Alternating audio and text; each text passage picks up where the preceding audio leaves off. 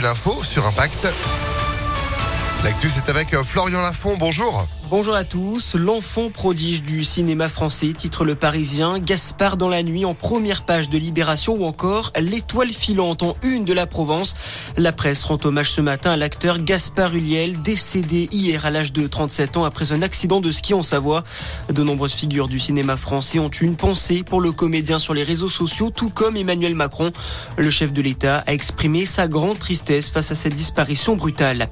Ce drame dans le Jura, quatre lycéens sont morts hier en fin d'après-midi dans un accident de voiture. Le conducteur a perdu le contrôle de son véhicule sur une route verglacée avant de finir sa course dans un lac. Un passager est parvenu à s'extraire de l'habitacle et a pu alerter les secours. Une enquête a été ouverte.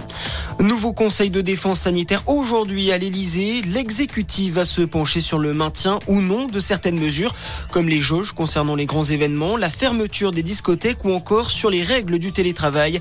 La ministre du Travail, Elisabeth Borne, a déjà fait savoir aux partenaires sociaux que le gouvernement envisageait de prolonger pour encore deux semaines la règle des trois jours minimum de télétravail par semaine.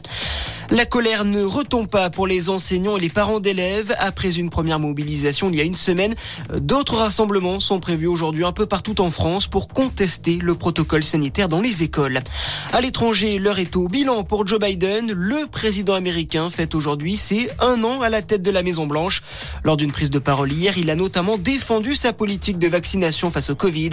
Il a également assuré qu'il comptait bien se présenter pour l'élection présidentielle de 2024 et souhaite garder Kamala Harris comme colistière. Et puis en foot, on jouait hier trois matchs en retard de Ligue 1. Lille a battu Lorient 3 buts à 1. Strasbourg est allé battre Clermont 2 à 0. Et enfin, Montpellier s'est incliné à domicile face à 3. Défaite 1 à 0. Voilà pour votre point sur l'actu.